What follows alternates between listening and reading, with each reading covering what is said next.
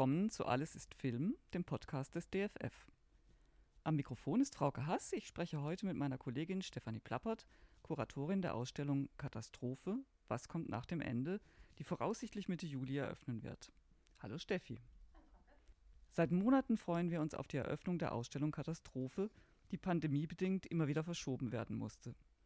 Wir haben uns daher vorgenommen, die Wartezeit mit einigen Podcasts zu überbrücken und uns so schon mal auf das Thema des Katastrophenfilms einzustimmen. Vollständig eintauchen werden wir dann, wenn die Ausstellung steht. Heute soll es um die Geschichte von Katastrophen gehen. Katastrophen, so scheint es, haben die Menschen offenbar schon immer ungeheuer fasziniert. Ja, das stimmt. Sie fanden immer statt. Sie wurden nur nicht so genannt. Der Vesuv-Ausbruch über Pompeji zum Beispiel, 72 nach Christus, oder Blitzeinschläge oder Großbrände, sie wurden immer als unabwendbarer Teil des Lebens hingenommen. Der Begriff Katastrophe wurde dann aus dem Theater kommend erst im 18. Jahrhundert für schlimme, außergewöhnliche und extrem zerstörerische Ereignisse verwendet. Ein Wendepunkt stellt das Erdbeben von Lissabon von 1755 dar. Das war das erste Mal, dass sich eine Nachricht auch als Nachricht und als unerhörtes Ereignis wie ein Lauffeuer durch Europa verbreitete. Es entstanden Flugzettel, es ging über Holzstiche und es wurde über die ersten Postverbindungen transportiert. Das Zeitalter der frühen Massenkommunikation hatte begonnen. Und gerade hierfür dienten auch optische Spielzeuge und Werkzeuge als Veranschaulichung – also alles, was wir auch jetzt schon in der Dauerausstellung zeigen, von Perspektivtheatern bis zur Laterna Magica. Das mediale Potenzial von Katastrophen war quasi entdeckt. Würdest du sagen, dass die Auseinandersetzung mit Katastrophen in früheren Jahrhunderten eher auf die Furcht vor unvermeidlichen Naturkatastrophen bezogen war, also wie Sturmfluten oder Vulkanausbrüche und so? Jein. Ich glaube, die Furcht bestand vor dem Unerklärlichen, vor dem Schicksal, das einem treffen konnte und das dann im christlichen Mittelalter mit göttlicher Strafe als Erklärungsmuster angeführt wurde. Es war ja erst mit der Renaissance, dass Forscherinnen die Ursachen für bestimmte Phänomene schrittweise erkennen und erfinden konnten. Zum Beispiel, wie ein Blitz entsteht und wie man sich vor ihm schützen kann. Das konnte Benjamin Franklin 1752 erst nachweisen. Vielleicht gibt es aber noch einen zweiten Aspekt, der die Konzentration auf Naturkatastrophen erklärt. Die Menschheit lebte ja nun einfach die längste Zeit ihrer Geschichte mit und in Abhängigkeit von der Natur. Und erst ab einem gewissen technologischen Entwicklungsstand kamen menschengemachte Katastrophen überhaupt zum Tragen. Also die Natur war einfach die Alltagserfahrung, aus der sich alles speiste. Auch in der Kunst gab es ja immer wieder Zeugnisse von katastrophalen Ereignissen. Du hast schon ein bisschen davon erwähnt oder der Furcht vor diesen Ereignissen. Welche Beispiele sind dir bei der Vorbereitung der Ausstellung besonders aufgefallen? Künstlerische Ausdrucksformen haben, sagst du ganz richtig, immer schon einschneidende Ereignisse behandelt. Und tatsächlich gibt es mittlerweile Forscherinnen und Forscher, die schon frühe Höhlenmalereien von vor 36.000 Jahren als Abbildungen von Vulkanausbrüchen deuten.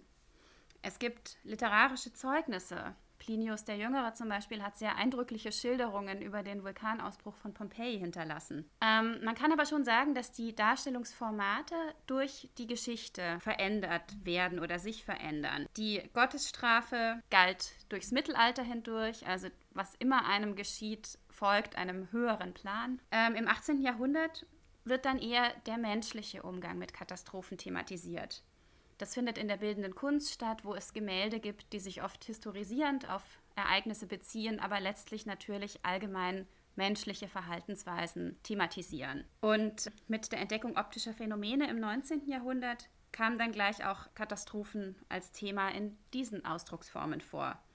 Ich erwähnte schon die schönen Dia-Serien für die Laterna Magica, die wir in unserer Sammlung haben und die natürlich auch äh, Gegenstand dieser Ausstellung sein werden. Also es geht, es ist im Prinzip spannt sich von der Sintflut über den Ausbruch des Vesuvs bis dann im 20. Jahrhundert sogar noch zum Untergang der Titanic. Mhm. Im 20. Jahrhundert hat sich die mediale Auseinandersetzung mit möglichen und drohenden Katastrophen ja potenziert. Wenn ich allein an meine Lebenszeit zurückdenke, da ging es um die Bedrohung durch den Atomschlag, durch Reaktorunfälle, Umweltkatastrophen wie das Waldsterben, die Dioxinkatastrophe von Seveso, verseuchtes Wasser, verseuchte Böden, schließlich der Klimawandel, Tsunamis, Hurrikane, Feuersbrünste. Schlägt sich in der medialen Berichterstattung im 20. und 21. Jahrhundert nieder, dass die Furcht vor Katastrophen sich heute eher auf menschengemachte Katastrophen beziehen? Ja, ich fürchte, man muss schon sagen, dass der Mensch die größte Gefährdung des Planeten geworden ist. Gerade weil unser Einfluss eben immer mehr zugenommen hat. Wir haben keine natürlichen Feinde mehr und wir können dank technologischen Fortschritts den meisten Gefahren trotzen und ihnen widerstehen. Katastrophenkunst bezieht sich, das ist vielleicht ganz interessant, durch die Jahrzehnte des letzten Jahrhunderts vor allem nachzuzeichnen. Sie bezieht sich immer auf die jeweils aktuellste Bedrohung. In unserer Zeit sind das also wir selbst. Durch technisches Versagen, durch Massenzerstörungswaffen und nicht zuletzt durch den von uns verantworteten Klimawandel. Im Kalten Krieg in den 50er und 60er Jahren schien die Angst vor einem Atomschlag ganz real. In den USA entstanden viele private Atombunker. In Deutschland wurden zentral Lebensmittelvorräte für die Bevölkerung angelegt. Findet sich das auch in den Medien? Also gab es Leitfäden, Broschüren für den Ernstfall oder sowas? Oh ja. Und zwar ganz genau wie immer durch die Katastrophengeschichte hindurch in den Massenmedien der Zeit. In den USA beispielsweise gab es Duck and Cover, beziehungsweise den stets vor Gefahren geschützten Bert the Turtle, also eine Schildkröte, die unglaublich wachsam ist und sich vor allem schützen kann, indem sie sich einfach in ihren Panzer zurückzieht. Das war eine Fernsehsendung, die Kindern die Verhaltensmuster im Fall eines Atomangriffs vermitteln sollte. Und es war natürlich so, dass ungefähr alle westlichen Regierungen Zivilschutzbroschüren für den Ernstfall herausgaben. Die ähneln sich auch alle ganz frappierend.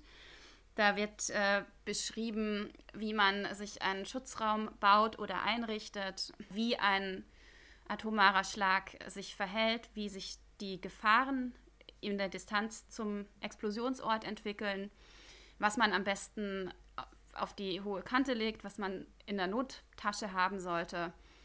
All diese Dinge. Und ähm, in der BRD war das die Zivilschutzbroschüre aus dem Jahr 1964. In Großbritannien gibt es eine ganze Serie von Civil Defense Handbooks. Und äh, es gibt dort sogar unter dem Titel Protect and Survive 20 äh, TV-Clips wiederum. Die wurden von den 60er bis zu den 80er Jahren gedreht.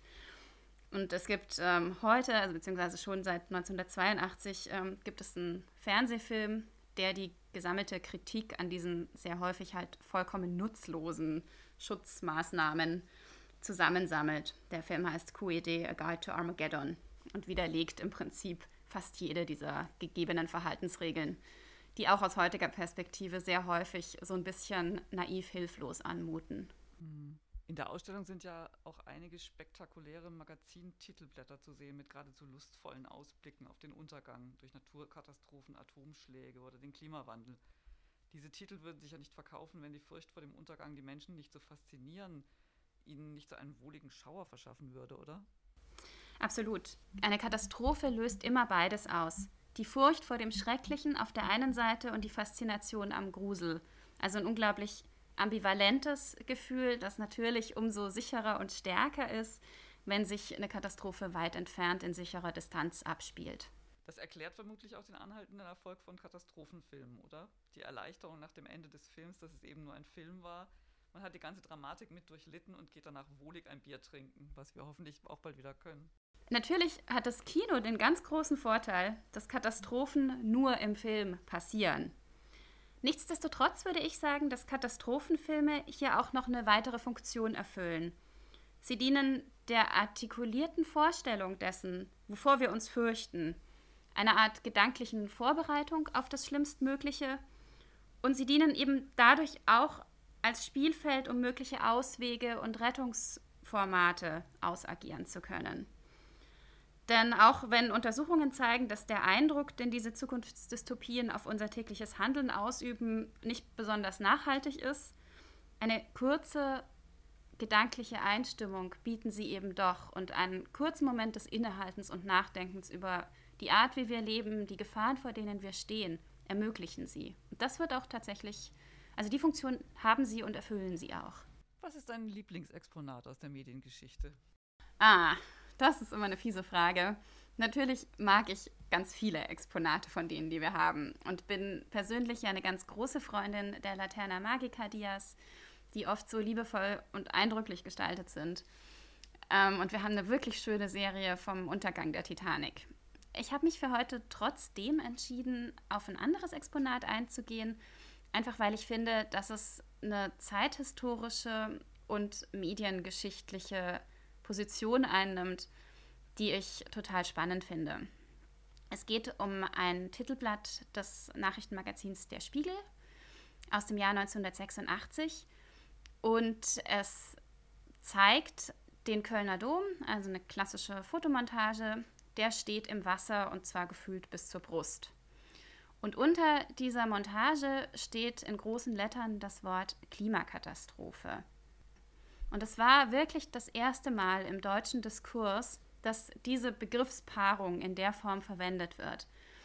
Und ähm, wir reden hier von Mitte der 80er Jahre und von einem ersten aufkommenden Bewusstsein für die Gefahr, vor der wir stehen oder in die wir möglicherweise auch sehenden Auges laufen. Und ähm, ich finde es zum einen total faszinierend, das ist auch irgendwie ein spektakuläres Bild. Ähm, es macht einen aber auch ein bisschen nachdenklich, wenn man da aus heutiger Perspektive 40 Jahre später fast ja, drauf schaut. Und ja. wir stehen einfach immer noch vor demselben Problem. Mhm. Aber wie gesagt, ist einfach ein sehr schönes Bild und eines von denen, die auch, das gibt es ja immer wieder, der Eisbär ist auch so eins, also diese Motive, die schon fast sinnbildlich für eine bestimmte Bedrohungsthematik stehen. Das war mein Gespräch mit Stefanie Plappert, Kuratorin der DFF-Ausstellung Katastrophe, was kommt nach dem Ende, die voraussichtlich von Juli 2021 bis Januar 2022 im DFF zu sehen sein wird. Wir bleiben natürlich dran und werden in den nächsten Monaten immer mal wieder reinhören in die DFF gestaltete Katastrophe. Wir freuen uns, wenn ihr dabei bleibt. Wenn ihr nichts verpassen wollt, abonniert gerne unseren Podcast Alles ist Film. Aber jetzt erstmal danke fürs Zuhören. Sagt uns gerne, ob euch dieser Beitrag gefallen hat und welche Themen rund ums DFF und den Film euch interessieren.